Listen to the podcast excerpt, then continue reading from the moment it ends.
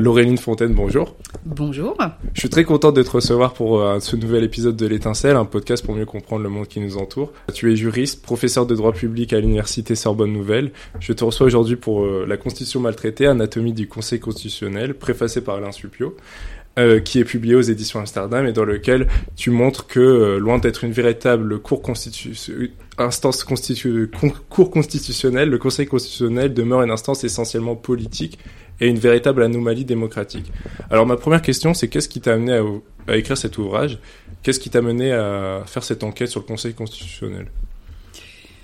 Bon, je me suis toujours un peu intéressée au, Conseil constitutionnel. Euh, mais une des premières choses que j'avais remarquées il y a plusieurs années, euh, c'est que ces décisions euh, n'étaient, de mon point de vue, pas très crédibles euh, en... parce qu'elle elle ne mettait pas en œuvre un véritable raisonnement juridique, on n'y voyait pas grand-chose et que, bon, globalement, on pouvait euh, penser que c'était des décisions euh, au caractère bien plus politique, j'entends dans le contenu, hein, qu'au caractère juridique. Du coup, moi, je commentais pas les décisions du Conseil constitutionnel, ça, ça, m'indifférait un, peu, même, je, je, dois le dire. Et puis, mais je n'allais pas plus loin que ça, finalement, une forme d'attitude indifférente. Et puis en 2016, il s'est passé quelque chose. Euh, c'est la publication par euh, Jean-Louis Debré, qui venait de passer euh, neuf ans à la présidence du Conseil constitutionnel, de ses mémoires en tant que président du Conseil. Et donc il publie ça au printemps 2016. Et alors, j'entends parler de ce livre, sans le lire moi, par différents collègues. Et puis quelques mois plus tard, je le lis moi-même, donc à l'automne 2016. Et je me rends compte de ce qu'il y a dans, dans ce, dans ce livre-là, euh, dont je n'avais pas entendu parler par mes collègues. Et ça crée une forme de surprise, euh, puisque je me dis, visiblement, euh, soit avec mes collègues, on ne s'intéresse pas aux mêmes choses, euh, soit il y a une forme d'habituation à ce qui se passe au Conseil constitutionnel, euh, faisant que finalement, euh, il n'y a absolument rien d'étonnant à ce qui est inscrit. Et parmi les choses qui étaient inscrites dans, dans ce livre, Notamment, hein, c'est un, passage qui maintenant est devenu séminal et, que je cite d'ailleurs dans mon livre. Euh, eh bien, il y a euh, le comment dire le, témoignage de ce que euh, donc Jean-Louis Debré déjeune régulièrement avec des patrons, notamment du Medef. et avec le patron du Medef, avec des chefs d'entreprise, que ceux-ci lui font part de leur satisfaction vis-à-vis -vis de la jurisprudence du Conseil constitutionnel. Et ça, ça me met la puce à l'oreille en quelque sorte en me disant il se passe vraiment quelque chose. Et euh, donc, euh, je, commence à ce moment-là à me dire que euh, y a quelque chose à dire sur le Conseil constitutionnel. Mais vous voyez, entre 2016 et 2023, il se passe beaucoup de temps. L'année d'après, on écrit avec Alain Supio un gros article qui paraît dans la revue Droit Social, euh, qui s'intitule Le Conseil constitutionnel est-il une juridiction sociale? Une question à laquelle on, on, offre euh, une réponse négative.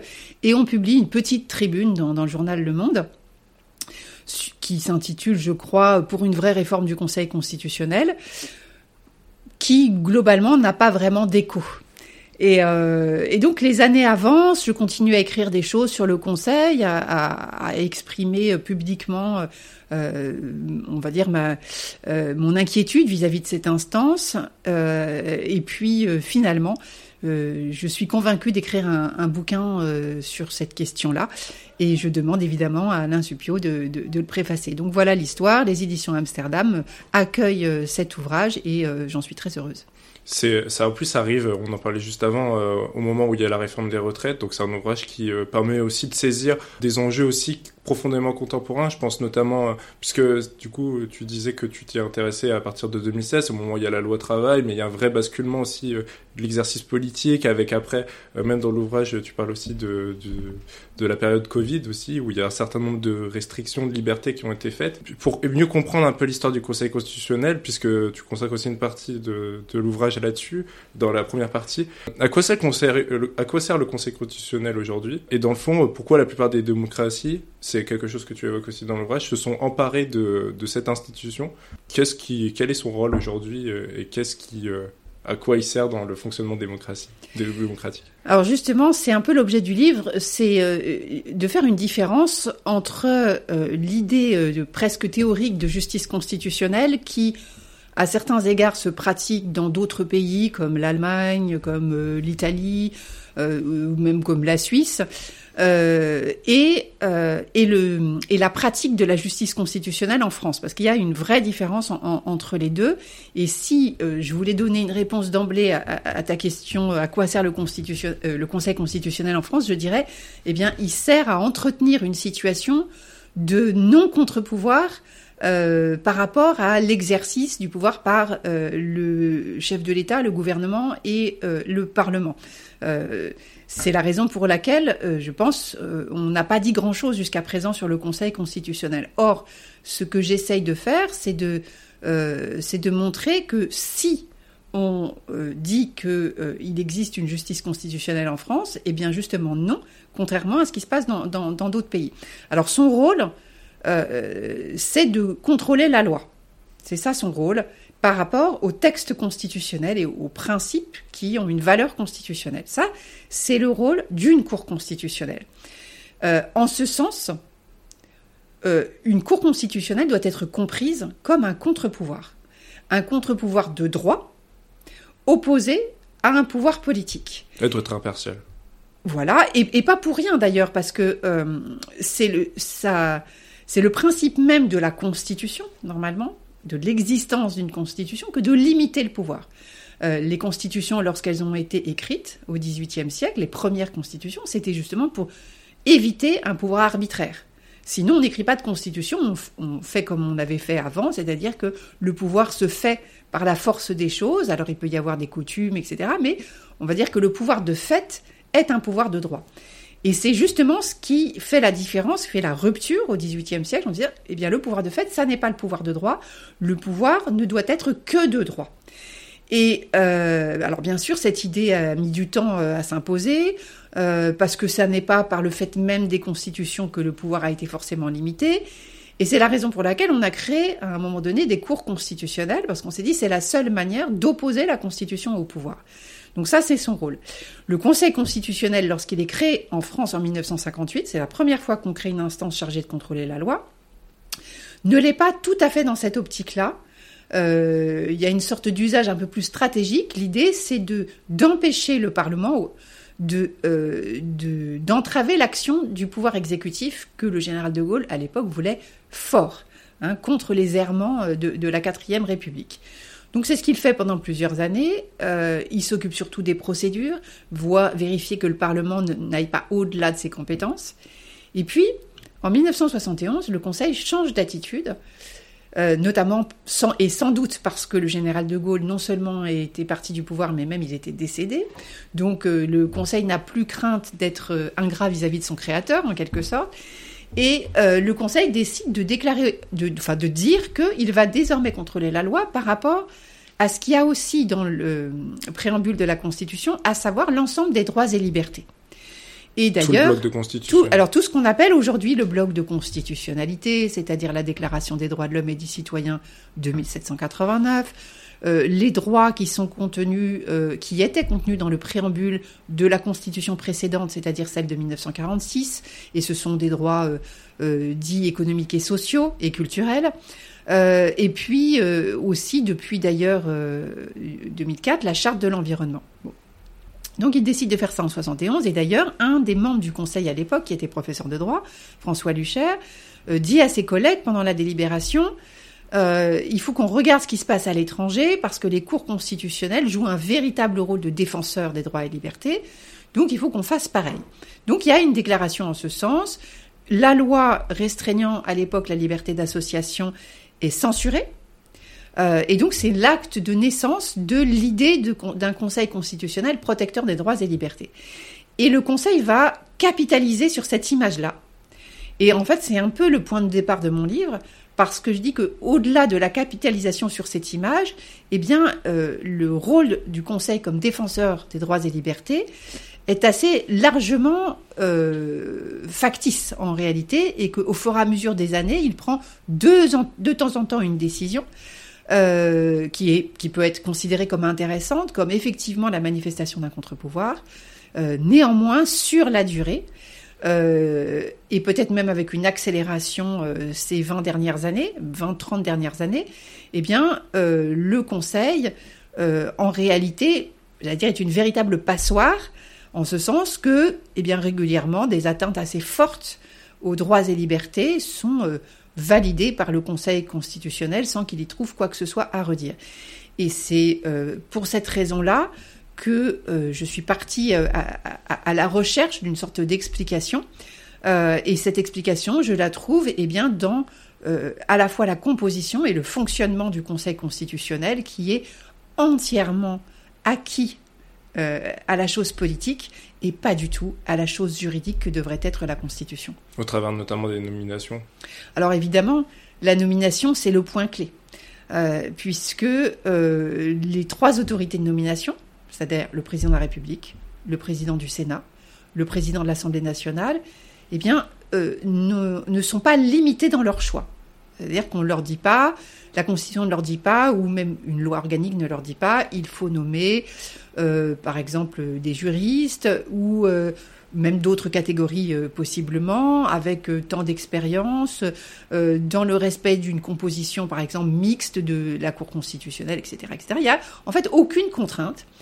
Et cette absence de contrainte, eh a été interprétée par les autorités de nomination comme leur offrant la possibilité euh, de donner à cette instance un caractère politique. Parce que, de fait, ils nomment essentiellement des personnalités euh, ou qui ont une carrière politique, il y a même une aggravation de ce, de ce, tropisme depuis quelques années, ou qui ont un lien avec l'exercice du pouvoir. Alors, pour euh, être concrète, aujourd'hui, sur neuf membres qui composent le Conseil constitutionnel, nous avons deux anciens premiers ministres, deux anciens ministres, d'ailleurs deux anciens ministres euh, euh, datant de l'ère Macron, euh, deux anciens parlementaires, et puis nous avons un ancien directeur du cabinet du président du Sénat, l'ancienne directrice du cabinet du ministère de la Justice et l'ancienne secrétaire générale de l'Assemblée nationale. Donc sur les neuf personnes, aucune n'a pas de lien avec l'exercice du pouvoir. Et ça fait partie évidemment, enfin, c'est, le, le point de départ de tout ce qui se passe au Conseil constitutionnel. On va peut-être en parler. Oui, totalement. C'est, euh, c'est vrai que ça fait un peu euh, court qui recycle un peu les anciens euh, barons, enfin pas barons de la politique, mais en tout cas des anciens politiques qui ont exercé, et c'est vraiment flagrant, notamment avec son président, enfin Laurent Fabius, qui a exercé les différents rôles. Et d'ailleurs, pour en venir à cette, ce que tu évoquais, euh, y a, tu, parles, tu prends l'exemple notamment de Jacqueline Gouraud, qui a exercé euh, quelques mois auparavant, enfin, précédemment euh, au sein du gouvernement d'Emmanuel Macron. Euh, tu montres vraiment un mélange continu des genres dans le conseil, dans la nomination des membres par le pouvoir exécutif. Tu expliques un, un moment dans l'ouvrage que la Cour européenne des droits de l'homme, normalement, elle est censée condamner la France pour cela. Comment ça se fait que ça n'est pas fait actuellement? Qu'est-ce qui empêche justement cette condamnation? Parce qu'aujourd'hui, euh, on le voit, il y a forcément certains blocages, et on pourra y revenir notamment après avec la réforme des retraites récemment. Qu'est-ce qui fait que ça bloque? Alors, euh, pour revenir un tout petit instant sur le cas euh, de Jacqueline Gouraud, c'est vrai qu'il était assez emblématique, puisqu'en quelques jours, elle est passée de ministre à membre du Conseil constitutionnel, et à peine quelques jours après avoir intégré cette nouvelle instance, elle a eu à juger d'un texte dont elle avait euh, défendu le principe auparavant et qu'elle avait euh, et, pour lequel elle avait elle-même écrit la circulaire d'application. Donc, euh, c'est-à-dire qu'elle a été d'emblée dans la situation juge et partie, ce qui en fait est récurrent au, Conseil constitutionnel. Or, je, prends encore soin de préciser que être juge et partie, c'est exactement contraire au principe de la justice dans un État de droit démocratique. la justice de la Constitution, elle a un effet politique, mais euh, si elle est appelée justice, c'est précisément parce que euh, elle présente normalement dans son exercice les garanties liées au fonctionnement de la justice, qui se passe dans beaucoup de cours à l'étranger. C'est pas, il n'y a pas de modèle merveilleux à l'étranger. Hein, il y a toujours des problèmes, euh, mais on a quelques pays, dont l'Allemagne en tête, qui offrent un modèle beaucoup beaucoup plus intéressant et où d'ailleurs les citoyens, enfin l'ensemble du corps politique et social, euh, est pas mal acquis à la cause de la course, qui n'est pas du tout le, cas euh, ici. Alors justement, la raison pour laquelle euh, la Cour européenne n'a finalement jamais condamné le Conseil, moi je pense qu'il y en a deux. Il y a une première raison qui est vraiment simplement, j'allais dire, à la fois, elle est à la fois matérielle et symbolique. Je, reviens en arrière, au mois de novembre dernier, j'étais au congrès du syndicat des avocats de France. Et un membre du bureau du syndicat me dit, mais en fait, je me suis rendu compte que le syndicat des avocats de France n'a jamais pris aucune position sur le Conseil constitutionnel et sur la justice constitutionnelle. La raison, c'est que globalement, c'est une question qui est ignorée. Parce qu'effectivement, il euh, n'y a, pas d'appropriation en France de la justice constitutionnelle parce qu'on n'a pas une justice digne de ce nom. Donc du coup, on ne connaît pas beaucoup la question et du coup, cette question n'est pas invoquée en réalité par les, avocats et personne n'a véritablement pensé à saisir la Cour européenne de cette question-là. Euh, d'ailleurs, les choses commencent à changer parce que je, je sais que quelque chose se prépare pour euh, déposer un dossier devant la Cour européenne des droits de l'homme en lien euh, avec le fonctionnement euh, du Conseil constitutionnel. C'est quelque chose qui est en cours. C'est quelque chose qui est peut-être en cours, émanant d'une de, association française. et il existe déjà aussi une association qui a, par exemple, saisi le comité d'Aarhus des Nations Unies sur l'environnement de la question de la partialité du Conseil constitutionnel. Donc il y a des choses qui se mettent en place. Bon, et puis la deuxième raison peut-être, c'est que la Cour européenne des droits de l'homme a beau être la Cour européenne des droits de l'homme, euh, jusqu'à présent, elle a eu quand même aussi euh, à avoir une attitude un peu politique euh, vis-à-vis des différents pays, et c'est très difficile de viser directement une instance comme le Conseil constitutionnel français euh, pour des défauts aussi graves. J'entends. Par exemple, la Cour constitutionnelle allemande, euh, enfin, l'Allemagne est régulièrement condamnée par la Cour européenne des droits de l'homme pour la lenteur de la justice constitutionnelle. Bon. Mais la lenteur est un problème qui existe partout, donc on va dire il y a une forme de normalité à sanctionner le principe. Les défauts qui affectent le Conseil constitutionnel français sont si incroyables et si graves. Quand je dis incroyable, c'est que moi, il y a quelqu'un qui, il n'y a pas longtemps, me disait que pendant des années, lorsqu'il se déplaçait à l'étranger, il ne parlait pas de ce qui se passe au Conseil constitutionnel parce qu'il avait honte de ce qui s'y passait. Donc il y a eu une forme comme ça de, vous voyez, c'est quand même assez fort hein, comme, comme témoignage. Euh, donc ça c'est un juge hein, qui, qui, me disait ça. Euh, entre les lobbies, entre tout ce qu'on va, ce, sur quoi on va revenir. Voilà, voilà, c'est mais c'est inimaginable hein, euh, ce qui ce qui se passe. Enfin, c'est tellement il y a, y a tellement de défauts cumulés ou de même pas de vices, on va dire cumulés, que ça en devient presque euh, sur le moment pas croyable. et, et il a fallu vraiment beaucoup de travail pour écrire un livre qui rendent les choses croyables. Et d'ailleurs, c'est souvent ce qu'on m'a dit à la lecture. Les journalistes, beaucoup m'ont dit, en réalité, on a découvert beaucoup de choses euh, et effectivement, les faits cumulés sont exposés de telle sorte que bon ben voilà, il y a pas de, ce sont pas juste des idées qui sont mises en avant. Euh, je n'insulte pas le Conseil constitutionnel, je, je, je, produis un ensemble de faits et je les compare à euh, aux principes qui fondent normalement le, le la, justice. C'est vraiment une enquête. Donc la, la, Cour européenne des droits de l'homme, je pense, a été elle-même arrêtée par euh, par cette idée. Euh, parce que ça aurait été un coup politique trop fort vis-à-vis d'un pays euh, qui est euh, entre guillemets euh, voilà qui fait partie des pays représentatifs des démocraties de l'Ouest dans le cadre d'un comment dire d'une situation où on sait qu'il y a une opposition de plus en plus forte entre l'Est et l'Ouest aujourd'hui du point de vue de la question des droits et que c'était sans doute pas le moment d'expliquer que eh bien finalement la situation française n'est pas meilleure que dans certains pays de, de l'Est de ce point de vue-là. C'est ce qui évoque notamment Alain Supio, le fait qu'on euh, aurait tendance à peut-être critiquer ce qui se passe en Hongrie ou autre, et au final en France c'est euh, c'est pas mieux quoi, et c'est même eh ben, peut-être pire. C'est exactement euh, comme ça qu'il commence sa préface. Hein, il dit finalement on, a tendance à voir la, paille dans l'œil de son voisin, mais pas la poutre qui est dans le nôtre. et effectivement, c'est à peu près c'est à peu près l'idée. Je vais revenir plus sur l'actualité, sur ce qui s'est passé avec euh, la réforme des retraites, et notamment l'image qu'a le Conseil constitutionnel, et ce que tu évoquais juste avant, euh, par rapport au fait que dans la société, il y a énormément cette idée que le Conseil constitutionnel peut être une institution qui euh, démocratique, qui va notamment s'opposer à certaines réformes qui peuvent être aller à l'encontre de nos libertés. Comment ça se fait que cette image elle soit aussi prégnante dans la société? Alors que dans les faits, on le voit, euh, dans l'ouvrage notamment, tu parles euh, de ce qui s'est passé euh, pendant la crise du coronavirus, où le Conseil constitutionnel a eu l'accoutumance en tout cas de faire passer certaines restrictions de liberté. Enfin, comment ça se fait que cette image soit aussi prégnante?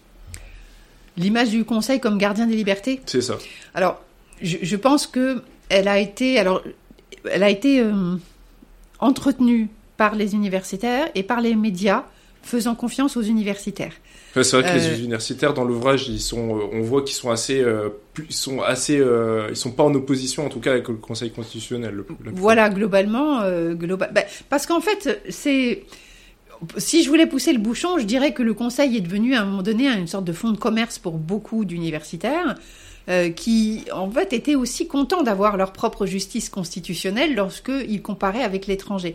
Donc ils ont voulu un petit peu, euh, en quelque sorte, gommer les aspects négatifs euh, pour voir essentiellement les aspects positifs. Mais c'est toujours un peu le cas aujourd'hui parce que l'idée c'est qu'on peut critiquer le Conseil constitutionnel, mais il ne faut pas aller trop loin. Et à force de ne pas aller trop loin, en fait, on ne va nulle part. Euh, puisque moi, j'ai été très surprise euh, de constater que euh, tous les journalistes qui pourtant sont informés, eh bien, paraissaient découvrir la situation. Alors que certains universitaires se disent critiques à l'égard du Conseil et disent avoir toujours dit les choses. Alors, c'est pas entièrement faux, certains l'ont fait, mais ils ne l'ont jamais fait de manière assez systématique et dans l'espace public. Bon, euh, je, sais que quelqu'un a pas il y a pas longtemps, par exemple, quand je dis quelqu'un, un universitaire il y a pas longtemps, disait euh, mais euh, moi je n'ai rien appris en, lisant ce livre et c'est bizarre parce qu'on en parle beaucoup. Ben oui, mais c'est normal en réalité parce que justement personne n'avait mis cette question vraiment dans l'espace public. Euh, pris la plume euh, et euh, la tenir d'une certaine manière pour que le message passe auprès d'un public non juriste, et puis systématiser aussi la, critique de cette manière-là, ça n'avait pas été fait. Bon, donc, donc du coup, l'idée d'une bonne justice a été effectivement très, très entretenue, malgré, malgré le fond euh, malgré les décisions qui sont rendues. Alors tu parles de la jurisprudence Covid, mais je dirais presque que finalement, moi je me demande si c'est pas le, euh, bah, je l'ai pris hein, dans, ce, dans cet ouvrage, mais si c'est pas un mauvais exemple. Je, m'explique. Euh, parce que c'est vrai que c'était une circonstance exceptionnelle. C'était une circonstance exceptionnelle. C'est vrai qu'il y a eu pas mal de lois qui ont vraiment été très loin, vraiment très très loin, et que à euh, quelques microgrammes près, euh, le Conseil s'est pas du tout opposé à la restriction de toutes les libertés qui, ont été faites à ce moment-là. La, problématique d'appuyer une critique du Conseil là-dessus, c'est que globalement quand même, on peut dire qu'on avait une population française qui n'était pas hostile aux mesures qui ont été prises. Je dis globalement. Hein. Euh, c'est évidemment la population est ni homogène, ni euh, ni parfaitement euh, ni parfaitement toujours crédule. Donc, mais globalement, quand même, je pense qu'il y avait une forme de d'accord implicite avec le fait de finalement de, de, laisser les choses. Après, il y avait une peur. Il y avait la peur, voilà, il y avait plein plein de choses. Mais Bon, moi, je continue à penser qu'il y a plein de choses que le Conseil aurait évidemment pas dû faire passer. Ça me semble assez fondamental. Mais peut-être ce serait plus intéressant de se situer hors de cette période-là. Parce qu'en réalité, il se passe beaucoup de choses aussi hors de cette période-là. Euh, parce que scrupuleusement, euh, toutes les lois depuis 30 ans bah, grignotent l'exercice des droits et libertés à, de multiples points de vue. Euh, il y a tellement d'exemples que ça, ça, deviendrait presque indécent, mais la dernière loi sur la sécurité intérieure du mois de janvier est effarante sur la, euh, sur l'augmentation euh, euh, des peines et de la systématisation des peines pour certains délits sans même sans même qu'il y ait de, Comme les peines justice. Les peines, il y a les peines planchées, il y a l'amende forfaitaire délictuelle qui est très importante. il y a la loi sur les Jeux Olympiques et la question de la surveillance. on peut on peut citer alors et donc tout ça le Conseil laisse passer. On peut décider citer une décision extrêmement grave qui date du 25 novembre 2022 euh, sur Mayotte. On parle beaucoup de Mayotte ces derniers temps. Alors cette décision-là, elle est quand même incroyable parce qu'en gros, euh, le Conseil admet que on puisse euh, porter une sorte d'atteinte générale et, et, non délimitée à la liberté d'aller et venir sur le territoire de Mayotte. alors que les principes qu'il avait affichés auparavant étaient plutôt contraires à cette idée. Là, il dit non, ok, c'est bon. Et en plus, il le dit avec une forme de relan quand même de colonialisme qui n'est pas inintéressant, puisque il dit en, raison de la spécificité du territoire. C'est exactement comme ça que le droit colonial euh, était justifié, la spécificité du territoire. Donc il y a tout un tas de choses comme ça qui me semblent extrêmement graves et euh, bizarrement, euh, lorsqu'on parle du Conseil, pour dire mais si quand même il fait des choses, il nous protège, etc., ben, ensuite quelques décisions qu'on peut trouver ici ou là, euh, mais qui masque mal en fait toutes, les, autres décisions, ou même dans chaque décision, ce que le Conseil valide. Parce qu'il y a un effet, et, là j'ai voulu vraiment aller contre cette, cette tendance-là, euh, qui est de regarder ce que le Conseil censure, mais de ne pas regarder ce qu'il ne censure pas. Or, je crois que c'est beaucoup plus important de regarder ce qu'il ne censure pas que de regarder ce qu'il censure. de temps en temps, ce qu'il censure, c'est intéressant, mais c'est surtout ce qui. Et c'est là où les médias vont récupérer ça. Exactement, exactement. Et, euh, et, alors même quand il, euh, alors il y a, y, a, y a, ça, et même parfois quand il affiche certains principes, on regarde pas forcément comment il le fait ou, dans quelles circonstances il, le fait. Je peux citer la fraternité par exemple. Euh, non, pas la fraternité. Enfin, si, on, peut aussi citer l'affaire Cédric Héroux qui est très connue, mais ce qui est intéressant dans cette affaire-là, c'est que le Conseil, j'allais dire, se donne une belle image à moindre frais. Pourquoi? Parce que ce délit de solidarité, euh, ce, qu'on a appelé le délit de solidarité, d'abord, en réalité, était assez peu appliqué de fait par les autorités françaises. Euh, et en plus, le Conseil euh, ne le censure pas véritablement. Mais par contre, on lit le lendemain de la décision, c'est merveilleux, la fraternité est affirmée, etc. Donc ça, c'est ce qui permet, dire une inattention de notre part permet au Conseil de cultiver sa, bonne image. Il y a aussi le principe de gratuité qui est très intéressant. Euh, parce que là, c'est pareil, il affirme le principe de gratuité, donc ça fait les, colonnes des journaux le lendemain. Euh, sauf que dans la même décision, il dit cependant, ça n'empêche pas le pouvoir exécutif de fixer des droits d'inscription pour les étudiants à l'université. Donc c'est-à-dire qu'en fait, il affirme le principe de gratuité, mais il le nie dans la même phrase, et personne ne, et personne ne le dit. Donc voilà, il y a, y a une forme d'inattention de notre part qui me semble être très, très importante. Et, euh, et j'essaye d'attirer l'attention là-dessus, justement. Oui, c'est vraiment une cour qui n'est jamais attaquée. Il y a eu, euh, quand il y a eu la réforme des retraites, on s'en est pris par exemple au pouvoir législatif, mais au final, finalement, pour le, le conseil, conseil, constitutionnel, je vais avoir du mal. euh, euh, n'a pas été impacté, n'est pas n'est jamais touché en réalité, où on, jamais on remet en cause des décisions qu'ils peuvent prendre ou le fait qu'ils censurent ou qu'ils censurent pas un, texte, ce qui est assez euh, exceptionnel, je trouve.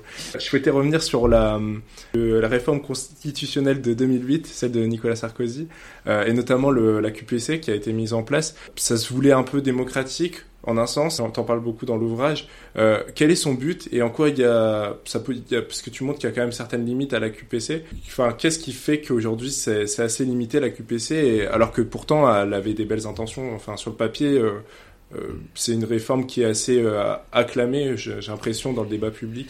Et oui, mais une fois de plus, le problème, c'est de pas faire la différence entre la mission et celui qui exerce la mission. Et en fait, c'est le nœud du problème. C'est-à-dire que on peut parler de la justice constitutionnelle en soi, comme une sorte de théorie. Donc la QPC, c'était bien en soi, puisque euh, il s'agissait de donner euh, à un justiciable, c'est-à-dire quelqu'un qui a affaire à la justice, la possibilité de soulever pendant le procès euh, l'inconstitutionnalité d'une loi qui devait lui être appliquée pour, enfin qui devait être appliquée à l'affaire pour résoudre euh, l'affaire. Euh, donc pour faire un petit peu comme le modèle euh, américain où on peut invoquer l'inconstitutionnalité de la loi devant n'importe quel juge à l'occasion de n'importe quel procès. donc ça c'était vraiment intéressant puisque l'idée c'était c'est ne pas se limiter à attaquer la loi au moment où elle est adoptée en sachant que toutes les lois ne sont pas attaquées. Hein. Vous, avez 70 euh, à 80% des lois qui, lorsqu'elles sont adoptées, ne font pas l'objet d'une saisine du Conseil constitutionnel. Donc il y a beaucoup de lois qui passent, euh, ou plutôt qui ne passent pas par le Conseil constitutionnel euh, au moment de leur adoption. Donc c'est vrai que c'était super de dire, ah, on va pouvoir rattraper ça, puisque une fois que c'est rentré en vigueur, on va pouvoir de nouveau euh, saisir le Conseil constitutionnel. Donc c'était super intéressant. Le problème, c'est qu'on a fait ça en laissant le Conseil constitutionnel en l'état, c'est-à-dire un organe composé de personnalités politiques qui ont une sensibilité extrême à la chose politique, qui n'ont aucune culture constitutionnelle, qui n'ont aucune culture euh, judiciaire, juridictionnelle. C'est-à-dire Ce qu'on voit dans les recrutements notamment. Euh, Quand euh, il, par rapport au fait, un moment dans le ah oui, tu évoques lors des auditions. oui, oui, oui. C'est-à-dire que en fait, depuis 2010, pour le coup, ça c'est aussi la réforme Sarkozy, les les candidats proposés par les trois autorités sont auditionnés devant une commission de parlementaires. Et alors là, c'est vrai que je me nourris beaucoup de ces auditions parce que elles, sont, euh, elles, elles sont quelque, enfin, elles sont un peu pathétiques. Ça dure une heure, une heure trente. Euh, on y voit toute la complaisance des uns vis-à-vis des autres. Euh, le fait qu'il n'y a aucune discussion sérieuse qui ne soit engagée vraiment sur les affaires constitutionnelles. On fait semblant d'avoir des discussions techniques parfois. Euh, et oui, l'exemple que je donne, euh, par exemple, lorsque Alain Juppé euh, invoque son droit à l'oubli, également à propos de, des cours de droit constitutionnel et droit administratif qu'il a reçus à Sciences Po 40 ans auparavant, et que tout le monde rigole comme si c'était extrêmement drôle, alors qu'il va entrer au Conseil constitutionnel.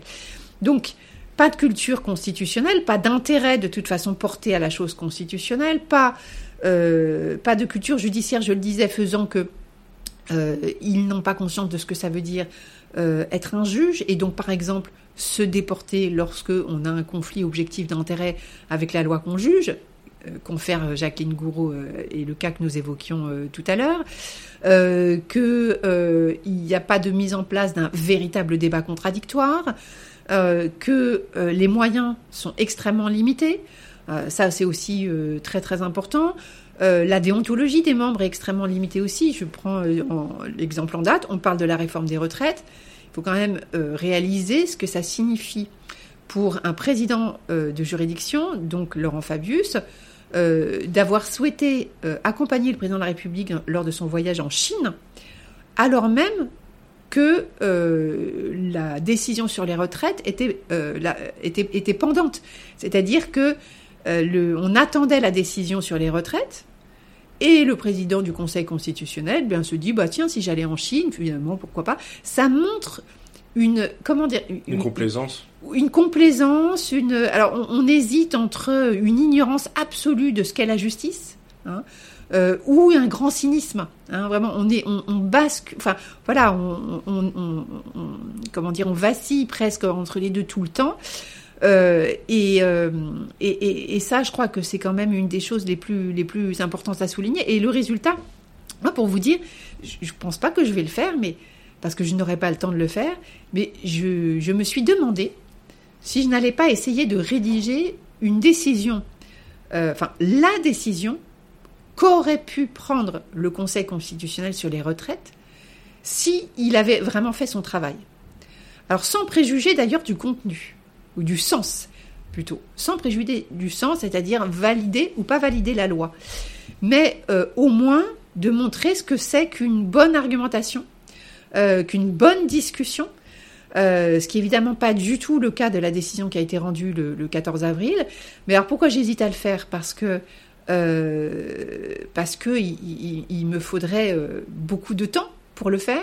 il faudrait que je reprenne tous les, tous les principes impliqués par les différentes dispositions de la loi, que je réexplique évidemment ce que sont euh, les principes constitutionnels qui sont en cause, euh, que j'engage une discussion par exemple nécessaire, nécessaire sur la notion de démocratie parlementaire qui était impliquée par, euh, la, par la, la loi, etc. etc. Et euh, toute seule, ça, va, ça me prendrait un temps très très important. Surtout que si on prend le cas de la réforme des retraites, normalement, ça aurait été plus sensé que ça, fasse, euh, ça se passe au moment du PLFSS, le projet de loi de finances de sécurité sociale, plutôt que là, en, janvier, euh, comme une loi, comme si c'était rien en fait, comme si c'était... Alors, si j'essaye de comprendre ta question, l'idée effectivement... Parce que ça implique un... Enfin, même s'il y a les, enfin il y a un projet de loi de finances de rectificatif, ça, moi je trouve que même il y a quelque chose, enfin d'un point de vue du, citoyen, j'ai l'impression que c'est comme si on, on, enfin, la, de fait de passer de 62 à 64 ans, ce n'était rien en fait. Oui, quelque part, il y a un peu, il y a un peu de, cette, de, de, de cet ordre-là. Mais euh, ce qui est le plus incroyable dans l'histoire, c'est que le, le, Avec plein de cavaliers législatifs. le, ouais, le, le Conseil n'aborde pas vraiment toutes ces questions-là. En fait, il, vraiment, il est très, euh, euh, il fait comme d'habitude. Hein, c'est une succession d'affirmations et il voit pas du tout le problème. En fait, voilà, il voit pas le problème. Donc, euh, il le voit pas. En tout cas, il fait semblant de pas le voir et il dit les choses. C'est son, c'est le seul talent que je lui reconnaisse. C'est qu'il a l'art de dire les choses, euh, faisant, les faisant passer pour évidentes. C'est-à-dire qu'il a l'art en fait de dissimuler les questions euh, qu'il devrait se poser mais qu'il ne se pose pas. Voilà. Et, euh, et ça, je trouve que euh, bah, du point de vue de la culture démocratique, bah, c'est plus que une lacune. Hein. C'est vraiment, il est, il, il est en contrariété avec la nécessaire culture démocratique que l'on devrait avoir à notre à notre époque.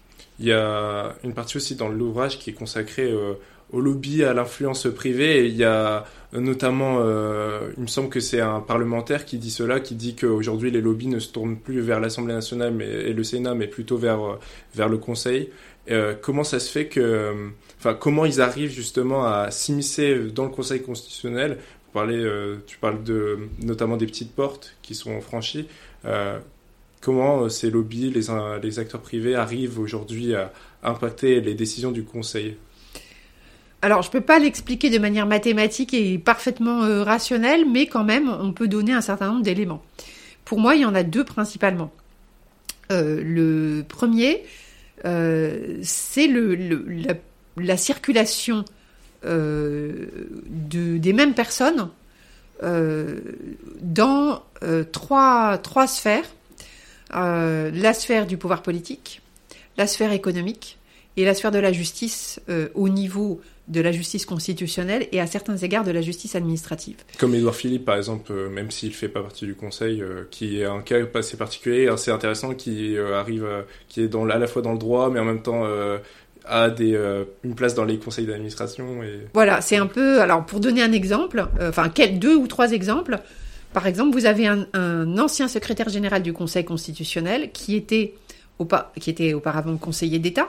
Donc, il devient secrétaire général du Conseil constitutionnel et à la suite, il devient secrétaire général du gouvernement. Euh, le secrétaire général du gouvernement qui euh, est un interlocuteur privilégié du, Conseil constitutionnel, c'est lui qui lui explique la loi. Euh, vous avez un ancien secrétaire général du Conseil constitutionnel qui devient ensuite membre du conseil d'administration du groupe Carrefour. Bon. Et en fait, ce genre de choses, c'est en permanence. Ça circule, ça circule. Et du coup, euh, ah, vous avez, euh, vous avez, oui, on peut si, en fait, on peut donner d'autres exemples. Vous avez un ancien collaborateur de l'actuel euh, président du Conseil constitutionnel, Laurent Fabius, qui est aujourd'hui euh, dans- associé dans un grand cabinet euh, d'affaires. Euh, qu'est-ce que qu'est-ce que je pourrais trouver encore comme exemple? Alors, j'en- j'en j'en donne plusieurs dans, dans, dans mon livre, donc vous Le pourrez dîner voir. avec le MEDEF, oui, bon, alors donc ça. quand on mais- parlait.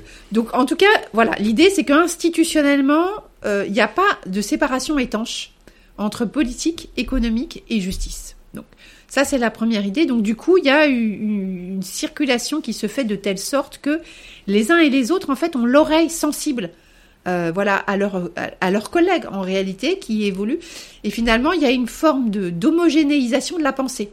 On pense pareil où que l'on soit.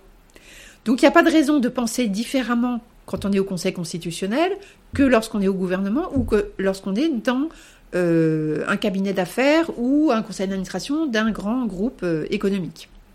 Donc, ce qui explique que le Conseil soit particulièrement, Conseil constitutionnel, soit particulièrement euh, sensible à la volonté politique.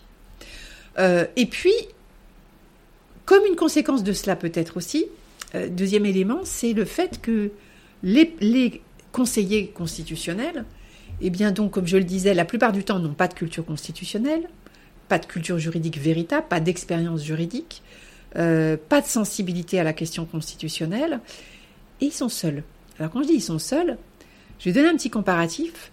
Euh, les membres de la Cour constitutionnelle allemande sont 16, et pas 9 comme chez nous, et euh, chaque juge, qui est lui-même ou un ancien juge ou un professeur de droit, euh, a cinq assistants, chaque juge, cinq assistants, qui sont tous eux-mêmes juges ou professeurs de droit. Donc à la Cour constitutionnelle, vous avez en dehors du personnel technique et administratif, dans le personnel technique, on peut trouver aussi des juristes. Hein. Euh, vous avez 16 fois 5 personnes. D'accord? Euh, En France, alors j'ai dit ça de manière humoristique il n'y a pas longtemps, mais c'est pour illustrer euh, la situation. Vous n'avez pas 9 fois 1, vous avez 9 fois 0. Quand je dis 9 fois 0, vous avez 9 membres qui eux-mêmes donc n'ont pas de compétences et qui n'ont pas d'assistant. Et du coup, ça les laisse dans une forme de fragilité vis-à-vis de leur mission, qui est de plus en plus grande, notamment avec la QPC. Euh, et donc, du coup, et un ancien conseiller le dit, ces contributions extérieures rédigées par des lobbies qui ne sont pas des éléments de procédure, c'est-à-dire qui, pendant des années, euh, ont été envoyés aux, membres du Conseil ou à certains d'entre eux dans l'opacité la plus absolue. Eh bien, euh, il y a une, une, attention particulière qui est portée à ces contributions, dont les membres considèrent qu'elles les aident à comprendre la loi et la Constitution, ce qui est quand même assez fort, puisque normalement, ils sont censés justement se forger leur propre opinion à partir de leur propre réflexion de leurs propres compétences. Euh, parce que ça pose aussi un autre problème, c'est que, admettons qu'on puisse dire, bon bah oui, c'est intéressant d'avoir l'avis de, des entreprises. Ben oui, très bien. Mais dans ce cas-là, ce qui est intéressant, c'est d'avoir aussi l'avis des autres parties. Euh, or, ces autres parties, d'abord pendant assez longtemps, n'ont pas forcément toujours su que ces contributions étaient déposées, et puis n'avaient pas forcément l'argent pour euh, payer un grand cabinet d'affaires, pouvoir un professeur de droit assez réputé pour rédiger ces contributions. Donc ça, met les différents membres du corps politique et social dans une situation d'inégalité très forte. Et donc, le Conseil euh, est resté sensible à cela. effectivement, le résultat, c'est qu'on le voit dans sa jurisprudence, qui, en gros, euh, tant euh, bah, le Conseil censure les dispositifs de lutte contre la fraude fiscale, contre l'évasion fiscale, mais bizarrement ne censure pas ou censure au contraire des dispositions euh, qui euh, juste enfin qui, qui entrave oui euh, voilà l'ISF qui ne censure pas forcément ou censure la taxe à 75% donc on présente parfois comme une grande décision comme si c'était une décision sociale alors que c'est justement pas une décision sociale du tout on peut discuter hein, ce que ça veut dire une décision sociale bien sûr mais on va dire que cumulé il y a une certaine coloration aux décisions du Conseil qui, laisse assez peu de doutes euh, sur ses intentions. Voilà, exactement. Il y a euh, aussi le fait, et il y a une inquiétude aussi euh, plus de l'ordre vraiment très politique face à la montée des extrêmes, mais on parle aujourd'hui d'un peu d'une démocratie libérale en France. Qu'est-ce que libérale ou illibérale Illibérale. Illibérale, ok. Est-ce qu'on peut craindre dans les années qui viennent justement un, des basculements euh, d'impression qu'il y a aussi une négligence de la part du Conseil, du conseil constitutionnel? Est-ce que euh, si dans le cas où un gouvernement d'extrême droite arrivait au pouvoir, il aurait euh, en fait quasiment les mains libres pour faire certaines choses? Ben, c'est toujours très difficile d'anticiper. ce qui me semble, c'est que le Conseil est certainement des plus mal préparés. C'est-à-dire que, euh, puisque il a été d'un grand loyalisme vis-à-vis euh, des différents pouvoirs qui se sont succédés, euh, toute attitude contraire à l'avenir serait aussitôt considérée comme une provocation et, et pour le coup, le Conseil constitutionnel jouerait aussitôt sa tête. C'est-à-dire qu'il n'a pas ancré dans les esprits la nécessité de son rôle. Et en fait, moi, c'est, je trouve que c'est là-dessus qu'il faut insister. Euh, c'est-à-dire que, voilà, il n'y a pas d'idée, il n'a pas su faire en sorte euh, de, de, s'imposer à l'exercice du pouvoir pour dire, ah, attention, euh, il y a quand même une grande limite, c'est la garantie des droits et des libertés. Il a tellement été léger avec les, les, différents pouvoirs qui se sont succédés que il, il prépare même en quelque sorte le, terrain de sa propre contestation. Et donc, c'est-à-dire qu'en fait, ce, presque se, neutralise euh, par avance.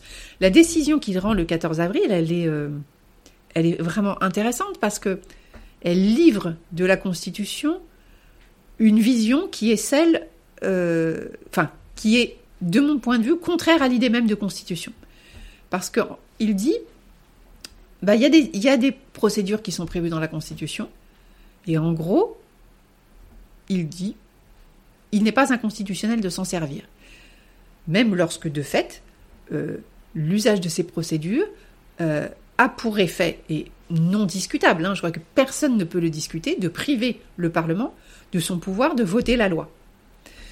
Eh bien, euh, en, en disant il n'est pas inconstitutionnel de se servir des procédures, même si c'est inhabituel de les cumuler de cette manière-là, eh bien, il, donne un blanc-seing à toute pratique, à toute pratique, euh, sans engager de réflexion, comme je le disais tout à l'heure, sur ce que c'est une démocratie parlementaire, euh, sur ce que c'est l'équilibre des pouvoirs, la séparation des pouvoirs, dont je rappelle que l'article 16 euh, de la Déclaration des droits de l'homme dit que euh, donc toute constitution dans laquelle euh, la, garantie des droits n'est pas assurée, ni la séparation des pouvoirs euh, déterminée, je sais plus, je me suis peut-être trompée, bon, n'a point de constitution. Le pouvoir fait, doit arrêter le pouvoir. Voilà, c'est la base.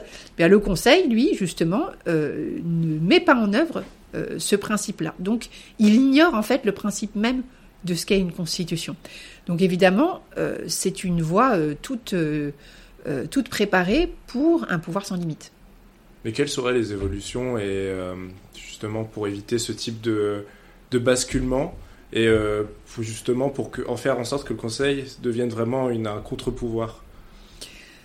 Alors, il y a des pistes en réalité dans l'ouvrage qui sont assez intéressantes. Je pense euh, notamment au fait qu'il y ait vraiment des personnes qui soient dans le droit. Euh, euh, Alors, je, je, précise quand même tout de suite que je suis pas, enfin, que je ne vante pas nécessairement une juridiction composée exclusivement de juristes. Moi, je suis pas hostile du tout, voire je pourrais être sensible à l'idée d'une composition assez mixte. Euh, mais qui reposerait sur un véritable engagement des uns et des autres, une compétition assez mixte, j'entends en termes social et professionnel, avec des juristes, mais pas que. Euh, et donc qui, euh, où, il y ait un, engagement de la part de tous à travailler autour de la question constitutionnelle. Donc ça veut dire qu'il faudrait mettre des limites, pour le coup, à la, à la nomination. Euh, sans doute, alors pour être concret, hein, augmenter le nombre de juges, parce que 9 pour un pays comme la France et avec le contentieux qu'il a, c'est pas suffisant. Euh, il faudrait évidemment des assistants pour chacun, c'est-à-dire que chaque juge soit autonome dans sa pensée, puisque une délibération, ça consiste euh, pour les uns et pour les autres à opposer leur vue. Finalement, c'est pour la délibération porte son nom. Mais pour s'opposer à une vue, il faut déjà en avoir une à soi ce qui n'est pas le cas aujourd'hui, d'où l'influence euh, des, lobbies. Euh, donc, un nombre suffisant d'assistants, une des équipes techniques plus, plus, plus importantes, des gens qui font des recherches plus importantes en droit comparé, en philosophie, etc. etc. Euh, obliger un débat contradictoire où le gouvernement n'est pas le maître du jeu au Conseil constitutionnel pendant l'examen de la loi, parce qu'actuellement c'est ce qui se passe. Euh, ouvrir les parlementaires aussi euh, à la sensibilité constitutionnelle, créer au sein de chaque assemblée euh, un service spécialisé autour des questions constitutionnelles qui permettrait aussi aux parlementaires eux-mêmes d'assurer ou une défense ou au contraire une attaque euh, correcte de la loi, parce qu'aujourd'hui les saisines sont souvent très mal rédigées, très mal défendues, et de toute façon en général les parlementaires ne vont pas défendre leur, leur texte de saisine devant le Conseil constitutionnel. Donc un véritable débat contradictoire, une obligation à argumenter les décisions, évidemment, euh, parce qu'aujourd'hui ça n'est pas le ça n'est pas le cas. Ce que tu disais tout à l'heure. Voilà. Et donc, du coup, euh, déjà, ça changerait énormément de choses. Euh, peut-être commencer par appeler euh, cette instance autrement que conseil. Ça, ça, ne doit pas être un conseil, hein, c'est une cour. ça doit être une cour, donc je pense que ça serait aussi symboliquement important. Bon, les obliger à respecter des règles déontologiques parce qu'ils ne le font pas, régulariser la question de leur rémunération puisque on sait aussi qu'elle est pour moitié, euh, bah, en fait, contraire à la Constitution. Enfin, c'est hallucinant hein, tout ce qui se passe au, Conseil constitutionnel. Donc voilà, des pistes pour, euh, pour, pour changer les choses, oui. Merci beaucoup Laureline Fontaine et j'espère que ça donnera envie aussi aux auditeurs de se plonger puisque l'ouvrage vraiment, ce que je te disais tout à l'heure, qui est pourtant pas adepte du droit, c'était vraiment lisible, clair et ça permet aussi de mieux comprendre le fonctionnement de, du Conseil. Merci beaucoup. Eh bien merci à toi.